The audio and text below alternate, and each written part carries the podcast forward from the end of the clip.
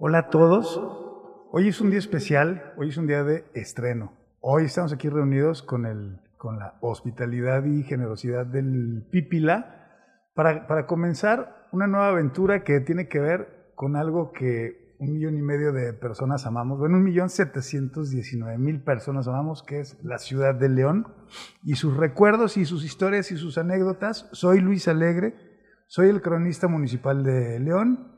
Yo hoy me encuentro con un amigo eh, que es entrañable, que es inteligente y que es un gran conversador, y que además es del barrio Curtidor de León, el barrio arriba que es emblemático de la historia de nuestra ciudad. Él es Francisco Alvarado, Pancho Alvarado para, para, para, los amigos, y con quien vamos a platicar hoy de los muchísimos temas que puede incluir un territorio que aparentemente es pequeño, Pancho, este es un barrio pequeño en comparación con el Cuecillo o, con San Miguel, pero que en unas cuantas calles ha de concentrar a lo largo de siglos el ADN de nuestra ciudad, y, en buena medida a muchos de los personajes que, le han dado curso y forma a esta nuestra ciudad. A mí me gustaría el que nos platicaras, Pancho, y bienvenido a, hoy a, este primer programa. Es, realmente especial el que estés aquí. A mí me gustaría el que entráramos este, en directo y nos lleves al barrio que tú conociste cuando tú naciste hace, casi 75 años, que nos lleves de la mano a caminar por, aquel, por, por aquellas calles en donde dicen olía dinero. pues sí, muchas gracias Luis. No sabes el gusto que me dio que me hayan invitado aquí Fernando y su equipo de, del Pípila y tu invitación personal. Yo te admiro toda la vida y me dio mucho gusto eh, que te hayan nombrado cronista de la ciudad. Mis respetos. Gracias.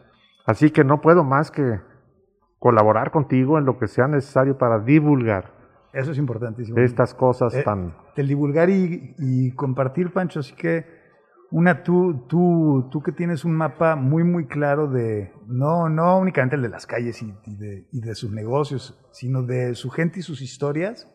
Este, ¿Qué te parece este, si nos platicas de dónde naciste? ¿Cómo es que te das cuenta que estás parado en ese barrio y cómo empiezas a identificarlo y llévanos este, literalmente así de la mano a ir recorriendo ese emblemático barrio de hace décadas.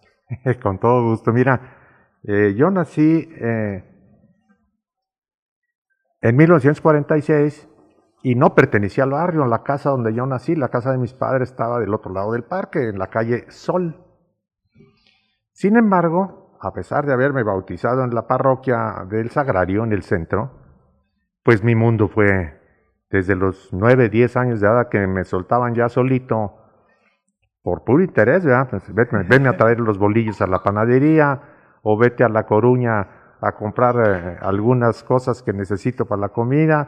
En fin, cruzar el parque aquello era maravilla.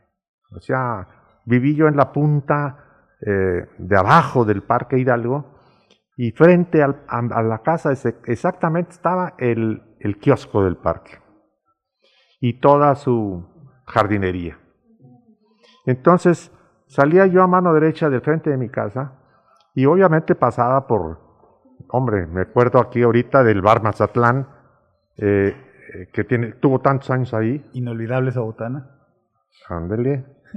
También este, había un señor ahí que se llamaba Crisanto Gómez. Don Crisanto, un personaje del, célebre de la cuadra. Él tenía una paletería y rentaba bicicletas, triciclos y bicicletas para andar en el parque no sabía qué alquilar, la gente venía, le alquilaba y se iba. Ahí aprendías a andar en bici. Eh, yo era como, como más fifi. o sea, no, no me daban muchos permisos de andar así de holgorio en la calle. Sin embargo, con los encargos que mi madre me hacía, mira, entrando por la Cuauhtémoc, a mano derecha en la primera cuadra, la Bolívar, está el Templo del Santo Niño. Correcto. Ahí me marcaron con el padre Rafael Hernández, él me hizo monaguillo y había que acolitar diario la, la misa de siete. ¿De, ¿De siete de la mañana? Siete de la mañana. Entonces, salir, sal, ya que vas a misa, tráeme el pan. Entonces, una cuadra rumbo a la, a la Julián de Obregón.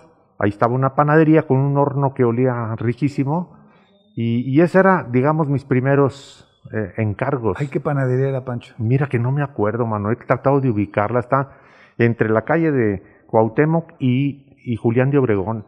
Había, no sé si esté funcionando todavía y no he tenido el cuidado de ir a, a- a verificar, porque pues sí me daban muchas paseadas por el barrio, porque pues me jala, ¿no? Claro. Bueno, entre los acolitados y los bolillos empezó mi vida en el barrio.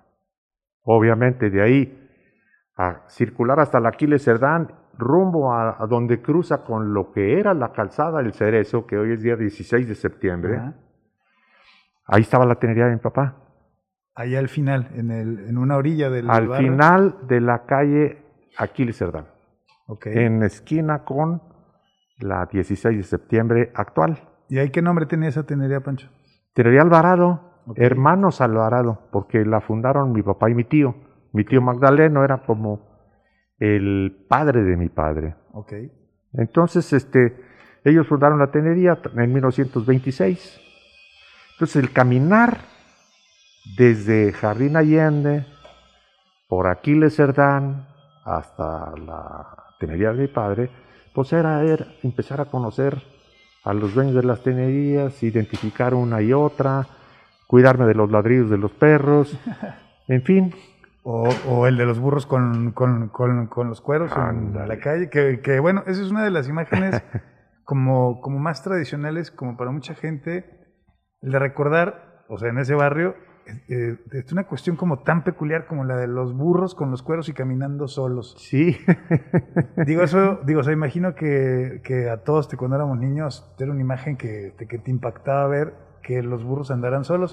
Pero era común, Pancho, o sea, eran muchas tenerías eh, quienes tenían esa práctica de el de movilizar así sus cueros. Mira, lo típico era que había muchas tenerías y muy pocas tenían máquinas. Y el paseo de esos burros cargados de cueros, semiprocesados, era precisamente llevarlos de una tenería que no tenía máquina para dividir el espesor del cuero Ya. A otra que sí lo tenía y maquilaba. Y hay como quienes sí dividían. ¿Perdón? Hay quienes sí dividían este, el cuero, o sea, o sea, o sea, ¿cuáles eran Así estas es, tenerías? así es. No, bueno, o sea, pero, sea, pero ¿dónde los llevaban? Había, había diversas, de una tenería a la otra, había diversas máquinas eh, que se maquilaban, ¿no? Entonces, este, los burros sí circulaban. Yo me acuerdo de, de El Zarco. Eh, para mí fue el típico representante de, de los burreros, porque no eran uno o dos, eran varios que tenían sus burros, pero el que más podía o sabía cómo tratar y cómo mandar a, los, a sus burritos, porque muchos arrieros, pues más bien la, el chiflido, la mentada y la pedrada, ¿no? y este hombre no. Y es precisamente la fama que se conoce precisamente de los, de los burros de, del el Zarco. Se llamaba Pascual, Pascual Escobedo. Él vivía en la, en la calle Durazno. Ok. Y por muchos años, de hecho, de ahí se toma el modelo de uno de los símbolos del barrio, que hoy queda, quedó emblemático con una escultura de Loera, Ah, en la que está en la orilla, en la del río. el que está en la desembocadura de la calle Hidalgo en el malecón del río. Un, O sea, por- la, o sea, ahí la figura y la que vemos es la del Zarco. un arriero, no, yo no sé si lo tomó de modelo o no, ¿eh? pero me refiero a que Loera se inspiró En aquella imagen. en aquella imagen para poder realizar su obra, que quedó magnífica. ¿verdad? Lástima claro. que es, como muchas de la ciudad, tan vandalizada. ¿no? Claro. Bueno, a ver, pero, pero para que puedan ubicar quienes no nacieron en el barrio, quienes no han vivido en el, en el propio barrio, quiero que se imaginen que es ir hoy en una de esas calles que siempre han sido pues pequeñas o, o angostas y ver una recua de burros con los cueros aún escurriendo sin importar el, el tráfico y ellos a su propio ritmo y hasta aparentemente sin nadie el que los condujera, creo que era una imagen que sí rayaría hoy en, en lo mágico, en lo surrealista Sí, el verlos, pero para quien vivía en el barrio, esta era también una manera como de marcar como ciertos horarios, Pancho, este, porque no es que este, fueran hasta todas horas, era una manera como de ir midiendo el avance del día porque supongo que tenía que ver con el proceso, como tú lo dices, de ah, había que mandarte a dividir, pero yo ubico a los burros a mediodía, no en la tarde o en la noche o no en la madrugada. Claro, claro. Pero entonces, digo, es paradójicamente es cuando más tráfico había en las calles, o sea, te podías topar con, con, ahí con los burros y no les importaban ahí los claxonazos, ¿no? Pero, pero por el otro lado, estas tenerías que sí tenían eh, la, la, maquinaria para dividir y que eran el destino de estos burros, ¿cuáles eran esas tenerías, Pancho? No, pues me estás pidiendo algo a mi memoria que ya no da tanto almacenaje. O sea, el disco RAM, la memoria RAM me falla. Eh, tengo que acudir al disco duro, entonces con todo gusto después te preciso la información. Pero aún quedan esas máquinas antiguas, yo me acuerdo de justamente en Aquiles Cerdán, a la altura de donde está el templo, el de San Nicolás. Ajá. Ahí todavía, te habré visto hace dos años, una máquina alemana ahí de dividir, antiguísima, y que tiene que ver igual con todo ese proceso de, escurrir, es como se le dice, Pancho, todo lo que va quedando, toda esta rebaba como de los cueros pero que finalmente es gente, y que bueno, creo que esa es la imagen que todos tenemos desde el barrio, desde las 6 de la mañana hasta las 6 de la tarde, sin parar, todo el tiempo, todo el mundo está trabajando. Eh, platícanos ahí un poquito de siendo niño y, y para recrear estas imágenes para, para, quienes lo vivieron o para quienes no lo vivieron, puedan este, imaginarlo. ¿Cuál es el punto de partida? ¿Es el silbato, el de las 6 de la mañana en... Era la Titán. En la Titán, ese silbato que se podía escuchar en todo el barrio, creo que marcaba de una u otra manera, aparte de, en, las en campanadas. En su época, sí, en, una época más adelante de la que empecé yo a relatar de, de mi infancia. Pero sí. qué te marcaba entonces? Es, Mi papá. ¿Cómo se Siendo curtidor y levantándose temprano para ir a la tenería. ¿O se arrancaban allá qué horas? Pues a los hijos también, ¿verdad? ¿A las seis arrancaba? Sí, entre seis y seis y media de la mañana ya estaba en plena la tenería. O sea, la gente iba llegando desde antes de las seis, ¿no? Y ahí empezaba todo el movimiento. Sí, sí, sí. En general. En, lo que hubiera, en lo que hubiera que, que, hacer pendiente. Y sí, en general, todas las tenerías tenían ese tipo, ese horario de trabajo, ¿no? Eh, te digo, el silbato de la Titán, sí, famosísimo, reconocidísimo, de una época un poquito posterior, digamos, de los años 50 y fines de los 50, ya empieza a pitar la Titán. Y este, no recuerdo yo otro, algún otro indicativo de para levantarse e ir a trabajar, ¿no? Pero más que nada, pues para mí era la misa de siete, había que ir a colitar y salir de la colitada, pues había que irse a, a los mandados de la casa, ¿no? Originalmente. A la tenería yo iba a jugar. Y mi padre me daba entrada, igual que a todos mis hermanos. Ahí, ahí conocimos los olores y los tactos del cuero y de los eh, desorillados y de, los recortes y, en fin. Y bueno, pues también nacen los ascos y nacen los gustos, ¿verdad? A mí me quedó grabado el gusto. Entonces, para ir a la tenería, había que circular entre esas calles y efectivamente el horario de los burros que tú señalas es correcto.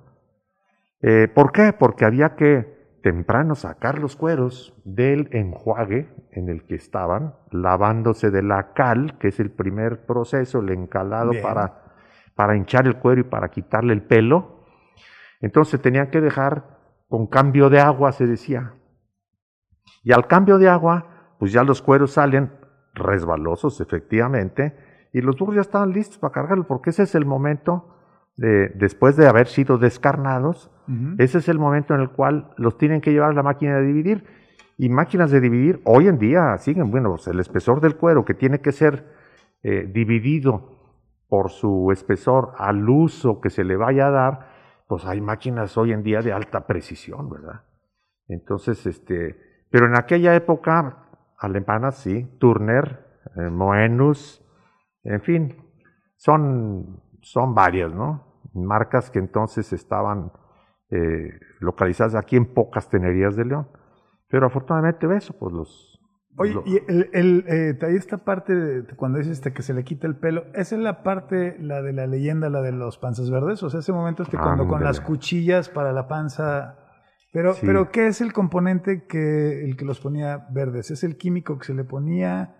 ¿Es, es lo que segrega la, la propia piel? Digo, eso sí me puedo acordar muy entre sueños, esos petos, esos petos muy grandes que los, que los trabajadores usaban que entiendo son, esos son los que se manchaban de, de verde. O sea, sí, sí se me viene a la mente esos señores gruesos. Sí, sí.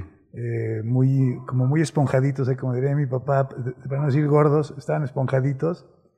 Pero estos señores así voluminosos, con, con sus petos de, de cuero, y, y, digo, para quien vivió en el barrio, eh, ¿cómo no pensar con un poquito ahí de terror en esas cuchillas enormes, no? Esa es la parte en la que se les ponía la panza verde entonces. Sí, el descarnador, sí. Mira, eh, bueno, empiezo desde, desde la operación en sí, efectivamente, es una de las primeras operaciones para recibir el cuero en la tenería y procesarlo, quitarle el pelo y el exceso de sebo y grasa que trae por el lado de la carne. Entonces, eh, se utilizaba ya más recientemente, que te diré, ya en mis épocas sí se utilizó el sulfuro de sodio para, para poder quitar el pelo. Pero antes de que se usara el sulfuro de sodio, pues el pelo se quitaba a cal viva, ¿no? y con cuchillo de tejar, o sea, no cuchillo que no era filoso, sino, sino era una, una lámina bien, bien amarrada con sus asas para poder tejar. Esto es retirar el cuero y la, el pelo, perdón, y la raíz del ¿Cuál pelo. es el, este, el verbo que estás usando? ¿El qué, perdón? ¿El verbo que dijiste? Para tejar. Tejar, tejar. Ok, ese no me lo sabía. Fíjate. Y es muy, muy, muy importante también, hasta la fecha también eh, se ha utilizado hasta cuando vienen los, los productos químicos especiales que por un efecto químico sacan la raíz del pelo, el cañón, el cañón del pelo. Uh -huh. Bueno, la cosa es que estos, estos cueritos ya así tan resbalosos y todo, ah bueno, me voy a lo de la, la panza verde. Mira, yo la mera verdad no conocí descarnadores con, con peto de cuero. ¿eh? Todos los descarnadores que yo conocí eh, usaba, hacían sus delantales con bolsas de polietileno de productos químicos de la tenería. Se amarraban un lazo, tenían su, su chamarra o, o, o, o, ¿cómo se llama? su camiseta de trabajo Uh -huh. y, y, efectivamente era en el banco inclinado, que ahí tenemos otro eh, símbolo del barrio también consagrado. ¿El de la escultura? El de la escultura del descarnador, de la, escultora Rosario Rosas. A la que conoces bien. Pues sí. Mi esposa, efectivamente. Y que está hoy en día frente al edificio de las cámaras, ¿no? Ahí la podemos ver. Ahí hay, ahí hay dos símbolos ya, los burritos y el descarnador, ¿no? Y para regresar a los burritos, te les contaré una, una, anécdota muy curiosa. En una, estos burritos iban en destino y como ya eran clientes los curtidores, no era mágico que el burro conociera su destino. El instinto ya los llevaba, quizás alguna indicación de la, de la vara del zarco, pero ellos ya iban así. Yo a mí me tocó este, registrar un, un, accidente de un burro al entrar a una tenería de esas que se, que se fueron acondicionando en casas ya construidas, casas habitación, van acondicionando. Y la primera máquina que tenía esa tenería a, a, la puerta era una de descarnar, o sea, ya ahí en esa tenería, te estoy hablando de los años 70, uh -huh. en esa tenería ya no usaban la máquina, la, el descarnador a mano, sino tenían su máquina de descarnar. Por alguna avería, el cable eléctrico de la máquina se había caído y tocó obviamente el piso mojado, ¿verdad? Claro. Entran los burritos y uno de los que traía una de las patas del cuero arrastrándose por el suelo, pues hizo ahí una descarga eléctrica sobre el pobre burro. ¿Y se electrocutó? Y se electrocutó el burro. Entonces, este, bueno, esa anécdota circuló en estas calles con, con mucha velocidad. Y este, eh, pues así era, ¿no? Así era. Oye, pero lo de los burros, este, eso duró por lo menos hasta finales del siglo pasado, digo. Sí, yo, yo los vi de toda la vida hasta más reciente, ¿no? Sí, esa es una gran tradición. Ahora, e, este, lo de la, este, lo de la imagen del este, el burro, este, de la escultura, bueno, este, lo de los burros es desde antes que, que tú nacieras, eso es mucho más antiguo, ¿no? Este, ese proceso, el de llevarte en burros, o sea, usar a los burros como el animal de no, Yo diría que son simultáneos, ¿eh? Sí, o sea, desde los 40 Mira, el, el, empezar. Primero hay que apelamar y descarnar, uh -huh. descarnador. Sí. Para poder subir a los burros y llevar a la máquina de dividir. Ok. Encalarlos, ¿me entiendes? Entonces sí. tienen que ser simultáneos. Ok, entonces estamos hablando que eso habrá, o sea, ¿cuál es el, el verdadero auge? O sea, ¿de qué época hablamos del verdadero gran auge de las, de las tenerías en, en el barrio? Mira, el más reciente es de los años 50. ¿Por qué? Porque se dio desde, desde la década anterior, durante la Guerra Mundial, una gran demanda de cuero. Hay curtidores que contaban que, que, venían compradores para llevar cuero a las fábricas de Estados Unidos y se lo llevaban húmedo. No, no, no, ya estaban, ya está secando, espérate, vente dos días. No, no, yo me lo llevo así. ¿Me entiendes? O sea, una demanda muy alta, muy alta. Sí. Eh, la, en la durante la Segunda Guerra Mundial. En la posguerra eh, viene una breve decaída, obviamente el acomodo. Entre oferta y demanda. Sí, y, y, sí, efectivamente, el acomodo de encontrar mercados, ¿no? Y luego viene la época en los años 50 en donde también hubo un crecimiento estratosférico. Ya ahí se contaba con un poco más de tecnología en productos químicos, con eh, apoyos más directos de, del gremio en sí y del gobierno también. Y, este, y entonces se desarrolla eh, la industria de la curtiduría enormemente y nace esa, se, más bien dicho, se afirma esa costumbre de poder dar los cueros a los clientes a fabricar, te los apunto y cuando saques los zapatos y los cobres vienes y me pagas que esa es una parte importantísima de, del aporte de la industria de la, curtidura. Históricamente, digo, eso hay que comentarlo, hay que platicarlo, este Pancho, que todo zapatero, y lo, platicamos, es todo gran zapatero en León, su, toda su historia de vida y, de, y, y pues de su éxito es, todo empieza con, con el curtidor el que le fió su primer rollo para que comenzara a trabajar. Esta parte creo que es importantísimo el, el, que no se olvide que los curtidores son quienes financiaron, como tú lo mencionas, en gran medida a todas esas pequeñas fábricas, todos esos talleres, a todas esas picas, y es lo que permitiría esa sinergia eh, en realidad sí. del sector del cuero, el cuero y calzado, y que yo creo que es lo que distinguiría a León, el que no sea solo un asunto este, comercial, sino esa relación eh, real y verdadera entre el curtidor y el, el zapatero, no únicamente en lo comercial, sino en, este, esa preocupación, en ese interés, este, incluso te decirlo, porque me ha tocado verlo, en ese afecto de ver crecer unos a otros, creo que es lo que permitió el forjar una industria sólida, un verdadero, un sector que cuando hablamos del, sector cuero y calzado, puede parecer como frío o como una, como una relación que lo define, pero estamos hablando de muchísimas familias, de muchos nombres, de, de muchos sí. apellidos, de muchas tradiciones en donde unos ayudaron a, a, a sí, no. otros. Y este, por eso digo, digo, hay que padre el que lo recuerdes, que es en esa época este, cuando se van a multiplicar eh, unos y otros, por, digo, porque si nos remitimos a principios de, de, de siglo, en realidad eran pocas tenerías, eran muy pocas tenerías y muy pocas familias, te, eh, pues quienes tenían este, por un lado, la, pues la capacidad en lo económico para financiar, digo, porque imagino que a la fecha es caro el financiar cada producción de, de, de, de cuero y porque hay que soportar, como tú lo mencionabas, estos procesos de, de, venta y de pago y de que el fabricante a su vez venda.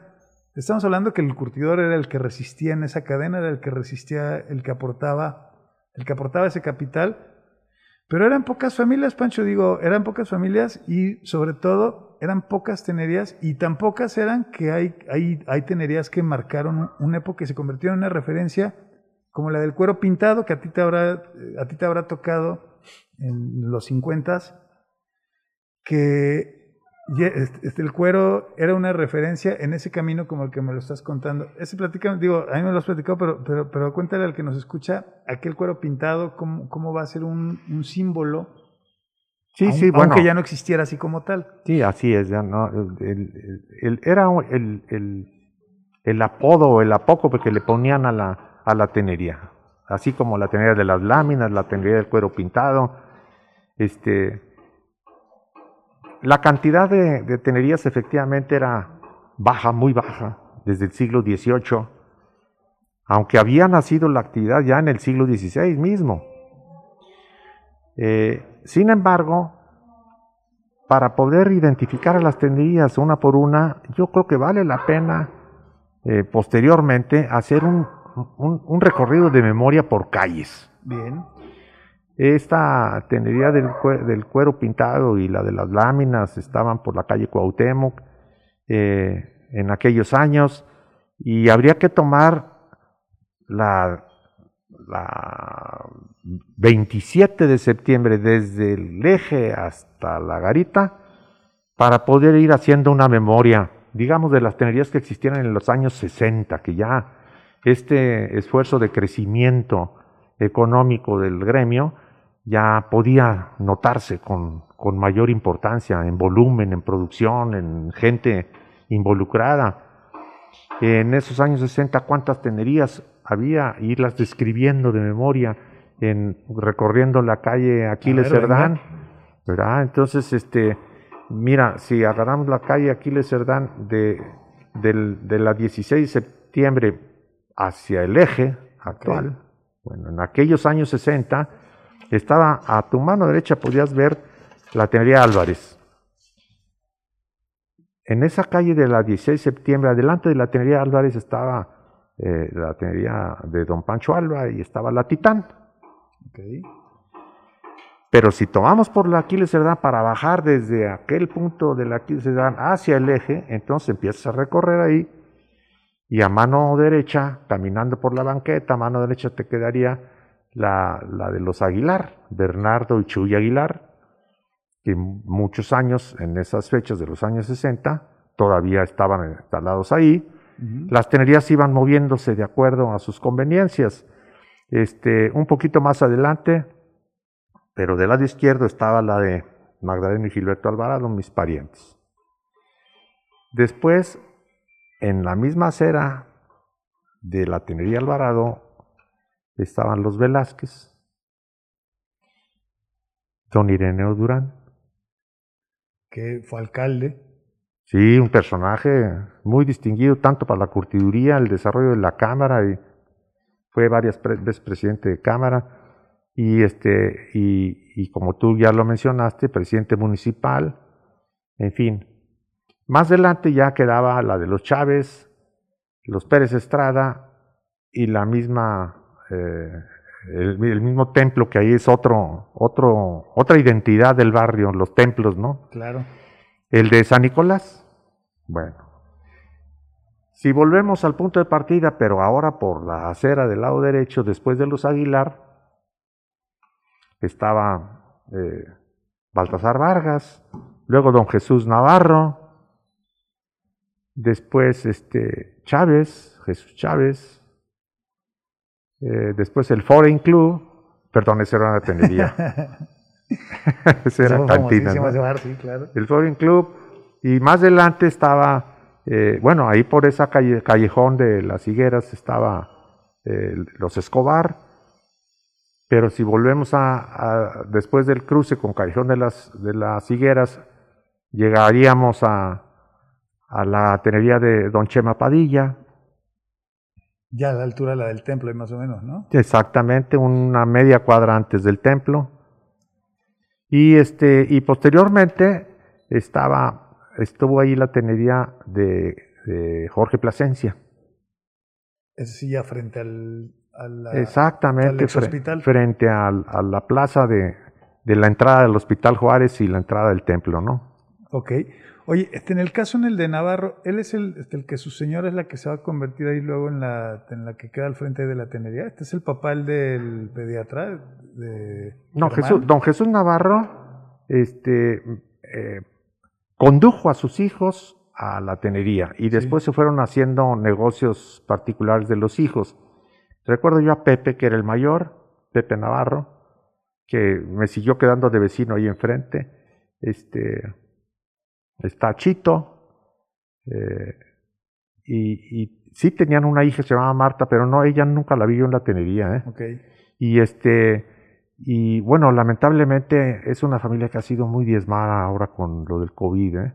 El grupo de amigos que tenemos, lamentamos mucho en las últimas semanas el, el golpazo de varios miembros de su familia. Sí. Sí. Oye, digo, ahora el que lo comentas, en, en el caso en el de en el de los Padilla, bueno, y Chama Padilla él fue presidente de los curtidores. Sí. Eh, Bueno, imagino que entre todos estos apellidos hay más presidentes de los curtidores. Sí, sí. Digo, hablo el de la Cámara de, de los curtidores, no del equipo de fútbol. Sí, no, no, no, de la Cámara. Bueno, y ahí estaba, bueno, entonces nos quedamos en la de Plasencia, ahí frente al ex hospital. Y si nos seguimos, así el rumbo del mercado y quiénes. Pues quiénes mira, habría que hacer una parada en el Salón México, ¿no?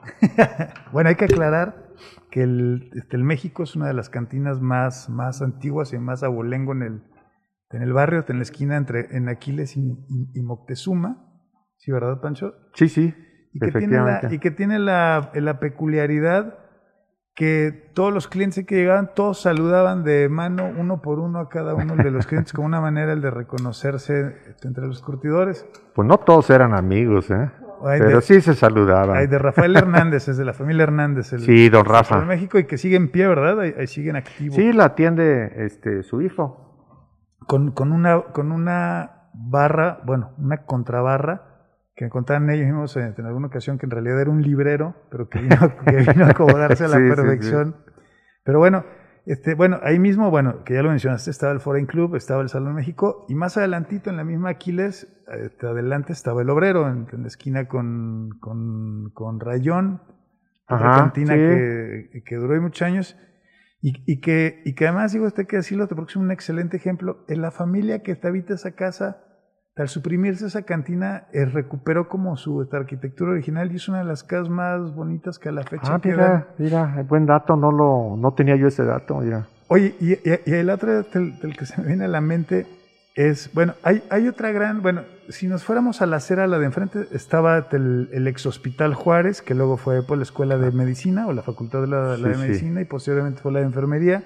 Hoy sigue en manos de la universidad en la de Guanajuato.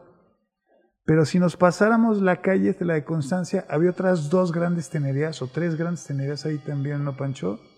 Sí, sí, este, mira, estaba, este, déjame hacer memoria, salí por la, ok, ya me ubiqué, entonces tenemos eh, en la acera del lado derecho, en la esquina con Cuauhtémoc, una tenería que era precisamente del cuero pintado, que después quedó en manos de don Ángel eh, Jiménez.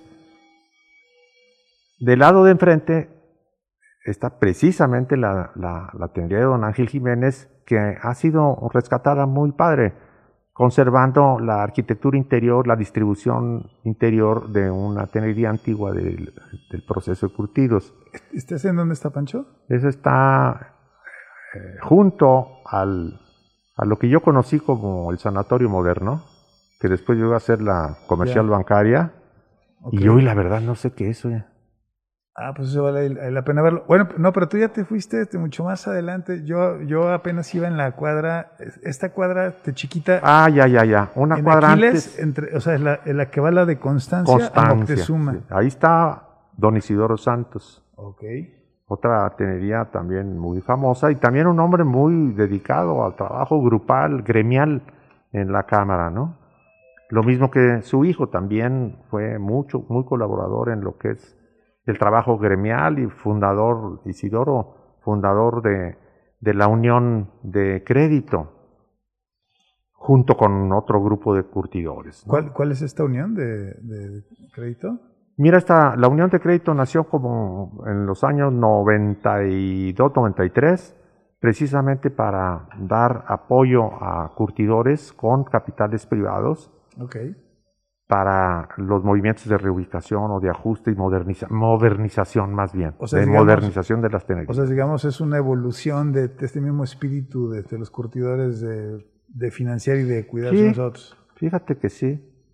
Curiosamente, una de las características que yo registro de los curtidores es que es difícil que se, que se asocien para hacer negocios. Juntos. Sí, yo he visto cómo eh, en la evolución desde los años 30 para acá este, hay testimonios de cómo algunos proyectos en donde se han juntado 10, 12 curtidores para hacer un proyecto de negocios, pues no han sido exitosos, tienen que venderlos a terceras personas. Y, en fin, pero en este caso de la unión de crédito, bueno, pues el, asunto era, era diferente, ¿no? Es, vamos poniendo para sacar, ¿no?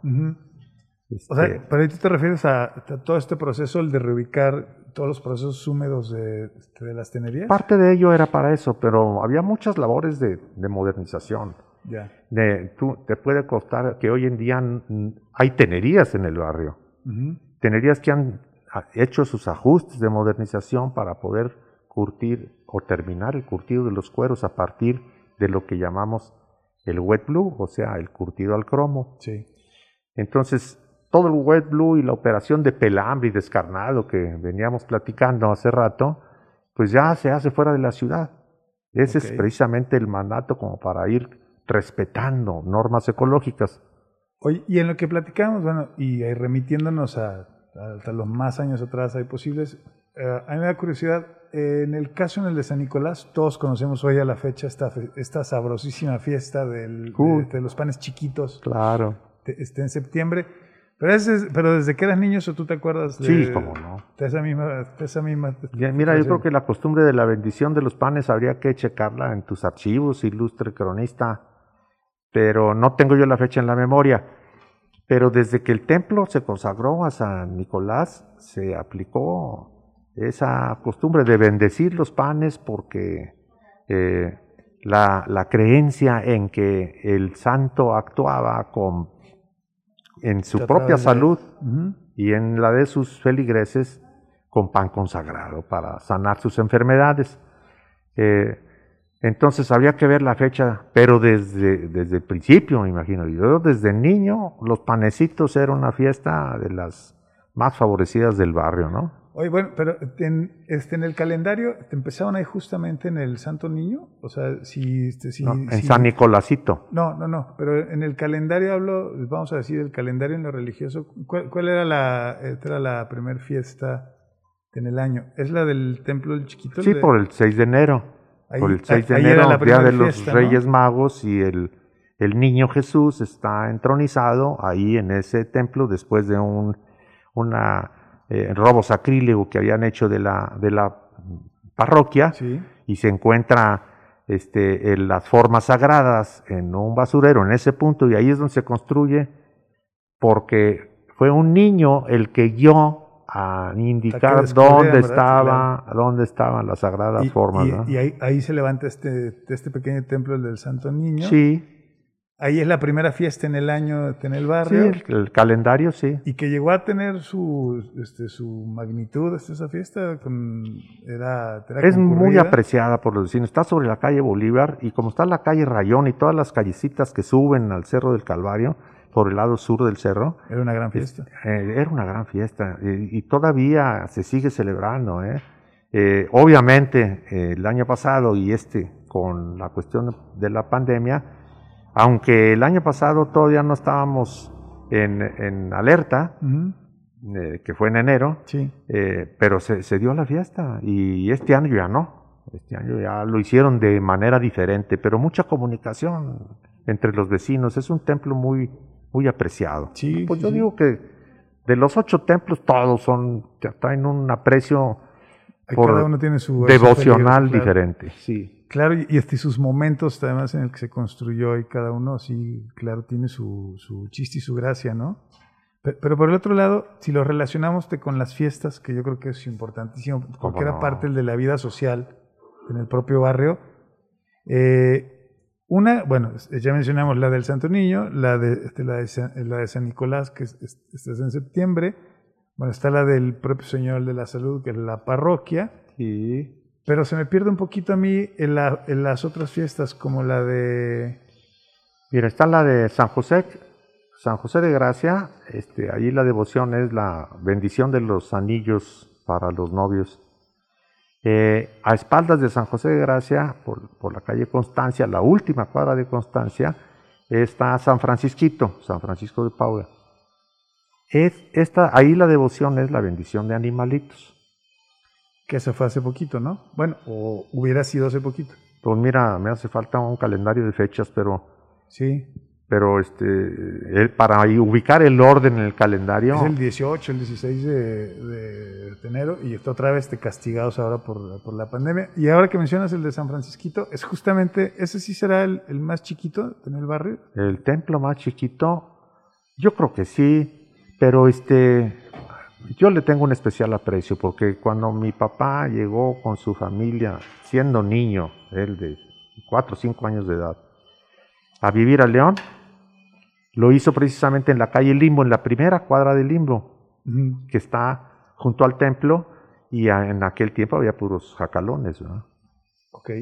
Ahí en ese entorno. Puros jacales, jacalitos, sí, para los vecinos. No había calle pavimentada ni nada. Está el templo, la, sobre la calle Constancia. Hay una pequeña placita en el cruce de Constancia y no me acuerdo cuál es el nombre de la calle.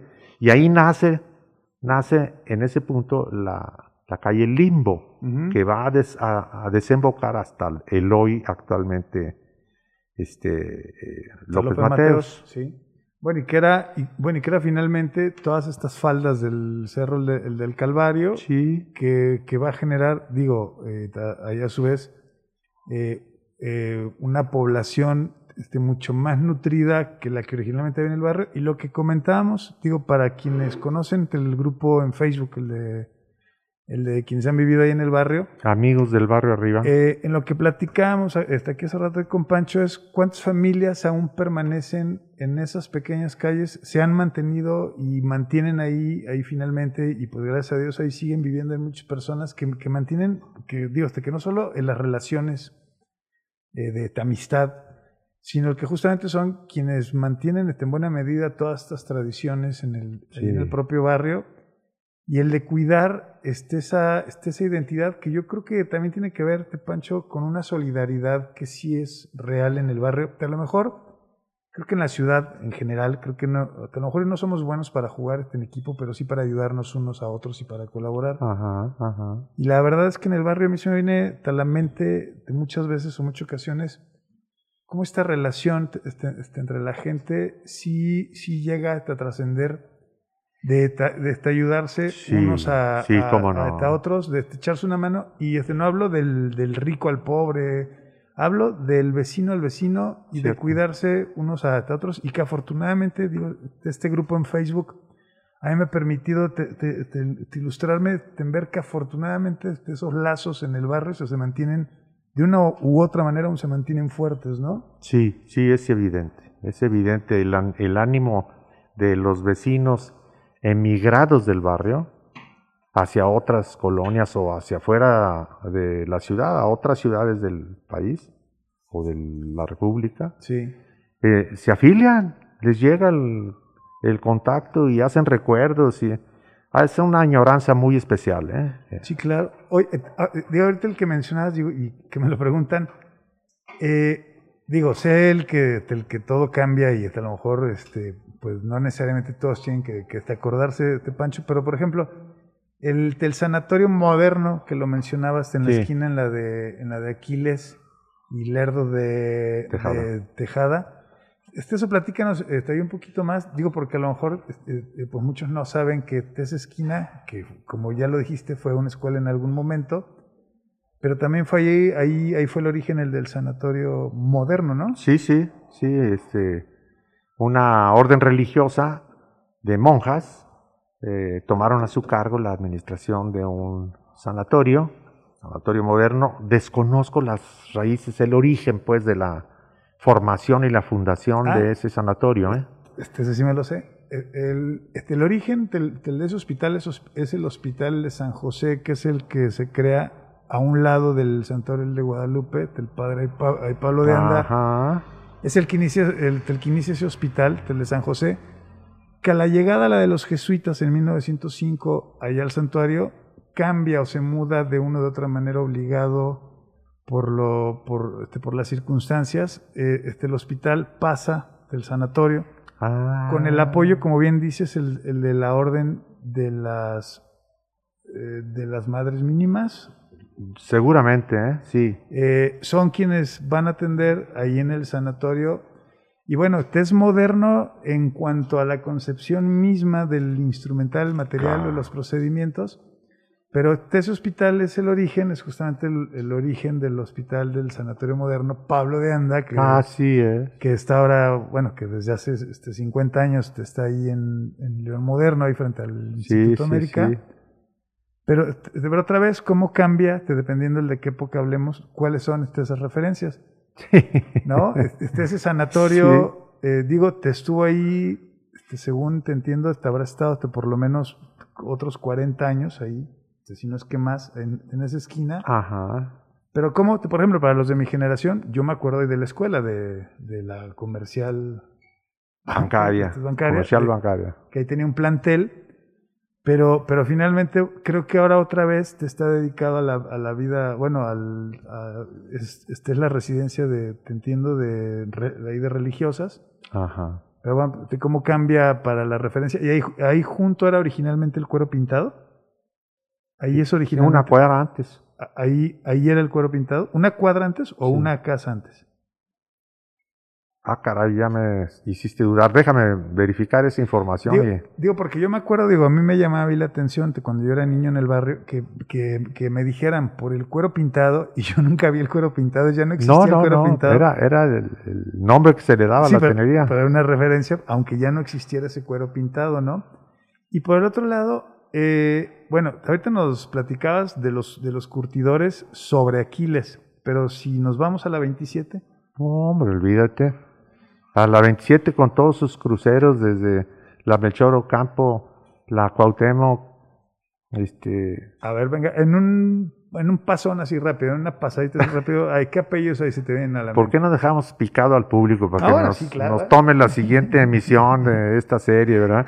Porque ahí sí es... eh, Hombre, saltan las tenerías como conejos del, del sombrero de un prestidigitador. Ahora estamos hablando de eh, esta idea de que la gente el que decía que el barrio olía dinero, porque bueno, el olor el, el proceso de los cueros, pues remite a eso, ¿no? Que están saliendo todos estos cueros que te habrían de, bueno, que es otra, esta es otra tradición en el barrio, estas camionetas eh, antiguas ya desvencijadas, pero, pero igual te repletas de, de, de cueros. Igual, para y llevar. con su leyenda en la defensa, ¿no? claro, ese es el.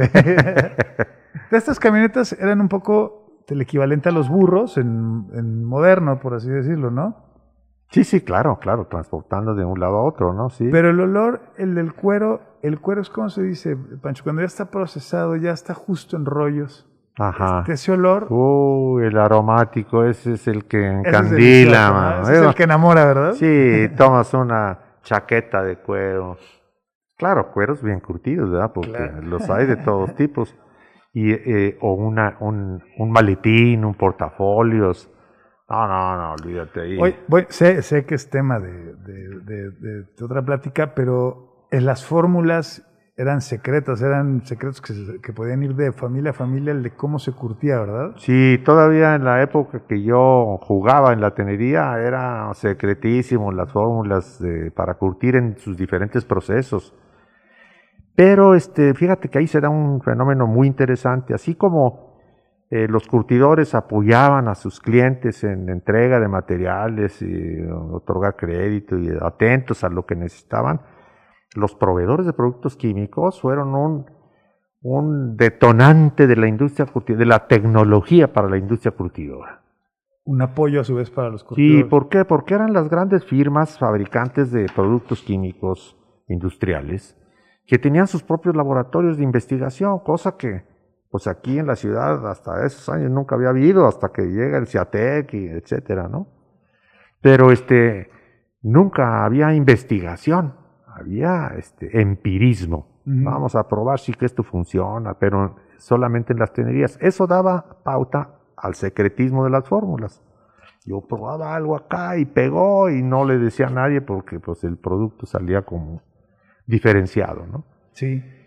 Pero ¿qué pasa con los, con los laboratorios o que las, las uh, firmas de químicas, de productos químicos tenían? Eran, daban una asistencia para vender sus propios productos químicos. Ya. Entonces se facilitó todo el asunto de la, de la, la, la, investigación, facilitó todo el asunto de los avances en los procesos curtidores. Y ahí son otros personajes que van incidiendo Obviamente. en la propia industria. Oye, y ahí me viene a la mente, ¿esta asociación de técnicos eh, tiene que ver con, con, ese impulso de...? Sí, es tratar de capitalizar y romper el secretismo. eh, la, Asociación de Químicos Técnicos del Cuero la funda don José Julio Ramírez, con cuatro o cinco eh, colegas más. Entonces, esta asociación precisamente pretendía establecer el diálogo y la comunicación técnica entre los, tanto los dueños como los, los eh, trabajadores de las tenerías. Esto empieza en 1969. ¿De esta asociación? Esta asociación, la Asociación de Químicos y Técnicos del Cuero, entonces era, empezó como un club, Club de Químicos y Técnicos del Cuero en León. ¿Esta estaba en 20 de enero? Efectivamente, que hoy es una ruina esa, esa finca. Ahí casi esquina con Rayón. Efectivamente, esa. Oye, mira, Pancho, digo que me da un gusto enorme que nos están escribiendo para hacer hoy este, el primer programa y para arrancar así en calientes. Nos manda a saludar a Andrea Sánchez, a quien saludamos igual. Muchas que dice gracias. que excelente los recuerdos de mi lindo barrio. A Marta Ramírez, que, que nos pregunta que de, que, que de qué época es la imagen la de los burros. Comentábamos que, por lo menos desde que tú tengas esta memoria, de los 50 hasta hace poco, aún, aún se usaban los, los burros, ¿no? Sí, sí. Eh, nos escribe Andrea, eh, este es Andrea Gómez, que nos dice que es fascinante escuchar de la historia de nuestro León. A la señora Rosita Mena, que la Ah, comentábamos y que es María. vecina y que, y que fue vecina ahí en el barrio y nos dice que es interesantísimo el conocer todas estas historias. Un, un saludo para ellas. Muchas Juan gracias. Cordero él nos dice, nos menciona que es un convento ahora, de justamente esto en donde Lo estuvo que el sanatorio. tú puntualizaste. Sí, estás correcto en lo que nos dice. Y nos saluda el Rosy Carrera, que nos dice que su papá estuvo instalado en, en la calle Olivo y su tenería, y un orgullo el crecer en el barrio.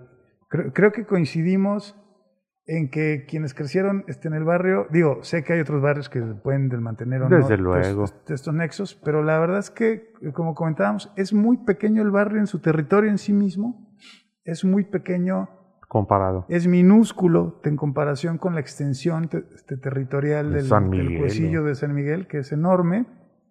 Pero por el otro lado, sí hay apellidos que son, te digamos, verdaderamente de toda la vida de, del, del barrio, ¿no?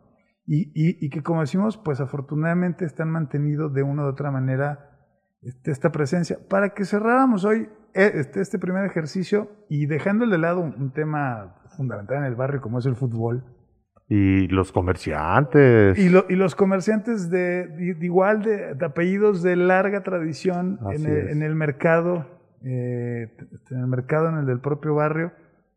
Pero si nos remitiéramos, y solo para que los dejaras un poquito abierto el tema, quiero que platiques este, un poquito de la comida que te viniese a la mente en este recorrido en el que has hecho. Solo para que lo dejemos abierto y los dejemos, digo, porque ya para el ratito que es la hora te la de la comida, solo para dejarlos con el antojo. Ahorita que, que mencionabas este, lo del pan, Sí, que sigue siendo hasta la fecha, afortunadamente, está en el barrio, aún quedan. varias panaderías. digo, a mí se me viene a la mente esta panadería que es fantástica en Moctezuma, en donde sale el bolillo a la Ajá, fecha en sus canastos y que hacen eh, este pan con, con queso, Sí, sí. que no lo conozco en, otra panadería. Pero ¿qué se te viene a la mente a la hora la de comer en aquel barrio de niño? Mira, de niño, primero que nada, las enchiladas de Lolita, la del pollo. Este es, es eh, pocas gentes lo han mencionado así, digamos, en relatos y en publicaciones. Pero yo la recuerdo mucho porque estaba a dos, a dos esquinas de mi casa. Y era una covachita en la cual entrabas un par de escalones hacia abajo y te recibía un señor que se llamaba Don Pepe, que era el mozo y mesero al mismo tiempo de Lolita. ¿En qué calle estamos hablando, este Pancho? Estamos hablando de la calle Julián de Obregón, en donde se conectaba precisamente con la calle Sol, que era la donde yo nací. O sea, si el parque estamos hablando. Sí, Entonces de ese punto ya para dentro del barrio, Ajá. olvídate. Pero yo empezaría con Lolita del Pollo. Ok. No, no, unas enchiladas con pollo fabulosas. Ese comal de Lolita, la del pollo, jamás se me ha olvidado y pocas veces encuentro el mismo aroma de mantequita Híjole. al que, a la que huelen las enchiladas, ¿no? Y yo creo que ya nos vamos a almorzar, ¿no? Sí, sí, sí, sí merece. A ver, vente. Ya ¿Y después- entrando al barrio? Ya después de, de Lolita del Pollo, en pleno, en pleno barrio, pues había que entrar al Callejón de la Cruz, que eran los agachados. Así se le decía a los puestos que vendían comida, tenían una mesa larga y unas bancas y de agachados se comía. Y entonces había una serie de, de, cocinetas y cocineras y cocineros que surtían a los agachados. ¿Tú dices entre Rayón y el jardín? Era lo que era el antiguo Callejón de la Cruz. ¿Y ahí de quién te acuerdas? ¿De qué cocinas? Eh, híjole, fíjate que así de nombrarlas con precisión, no, no me acuerdo. Y quedan, creo que dos señoras aún quedan ahí sus hijas ahí mismo en las fondas, ¿no? En las fondas, sí, precisamente eh, al, construirse el mercado Allende, pues sí le dieron lugar a, las cocinas de los agachados, ¿no? Y riquísimas. Yo, mira, me encantan las quesadillas de maíz quebrado y, ahí en, en los agachados eh, yo creo que fue donde quedé vacunado porque sigo yendo al barrio a, las, a las fondas y a buscar diferentes hechuras de las quesadillas, porque cada, quien le pone adentro lo que, lo que sabe poner. ¿Cuál, es la birria más antigua en el, barrio? Eh, por la de Don Chuy, ¿no? ¿Sí?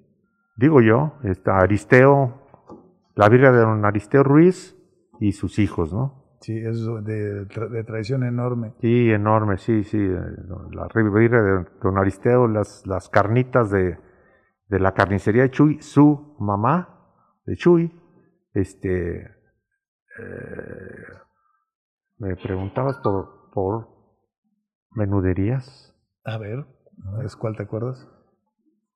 Híjole, creo que se apellida Méndez, uno de los... Están hoy en día al frente de, del mercado frente a la 27. Hay un par de menuderías ahí muy famosas. Yo quedé curado de espanto con el menudo. Desde una vez que mi papá sufrió un accidente por acá, por Lagos, y mi tío Magdaleno me dijo, vente, vamos a ver, a ver, que... ahí voy con él, pero se paró en Lagos a comerse un menudo.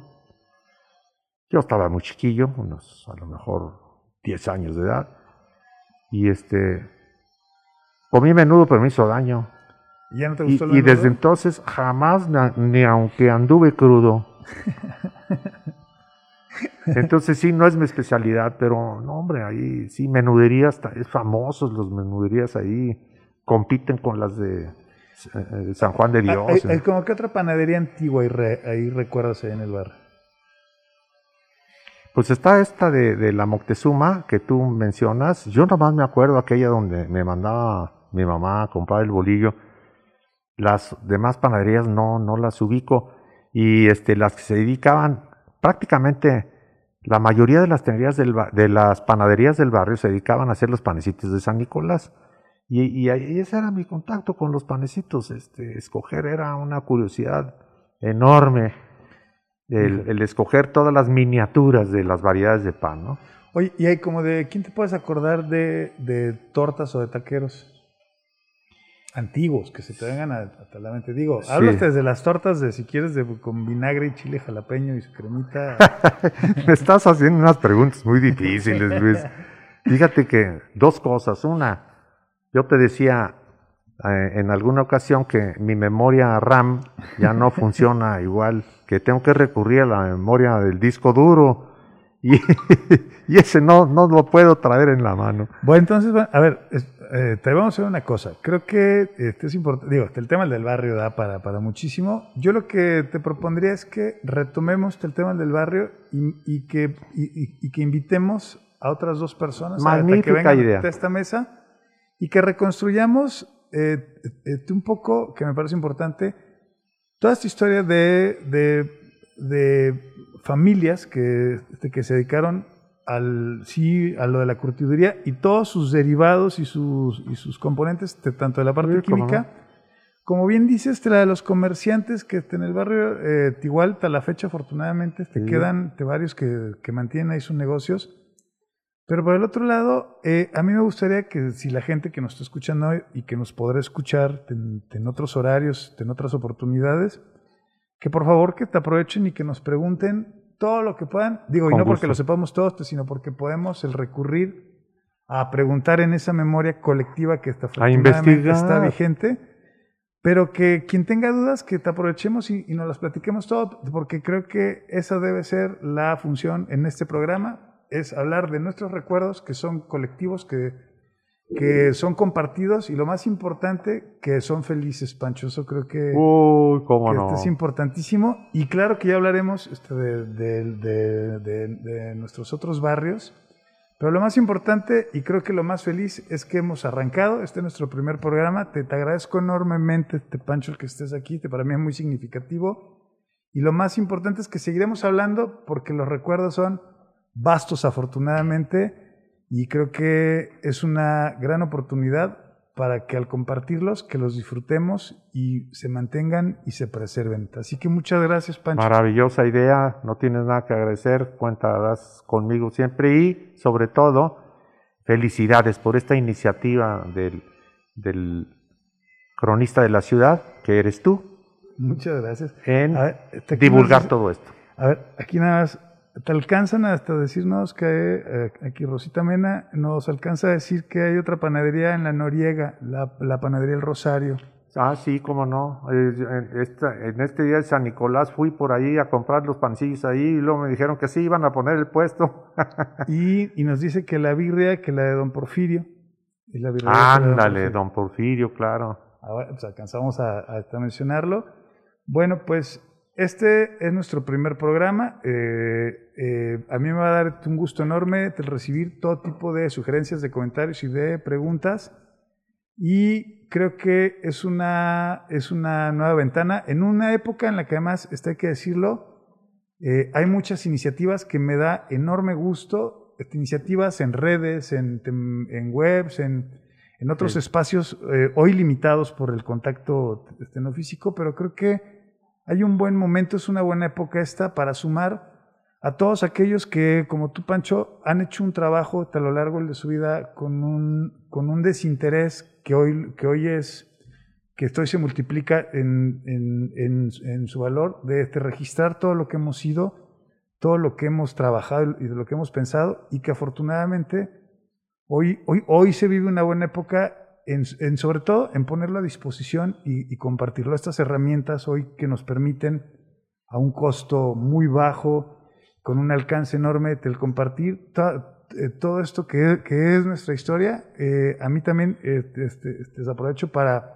felicitar a todos aquellos que a su vez están emprendiendo otras iniciativas que lo que van a hacer es enriquecer a nuevas generaciones, porque lo más importante es cuidar y preservar y pulir esta identidad que nos ha distinguido literalmente por siglos. Así que muchas gracias a, a todos los que nos han escuchado, a quienes nos escriban, a quienes entren en, en- en contacto y pues bienvenidos a esta su nueva casa. Hasta luego. Hasta luego.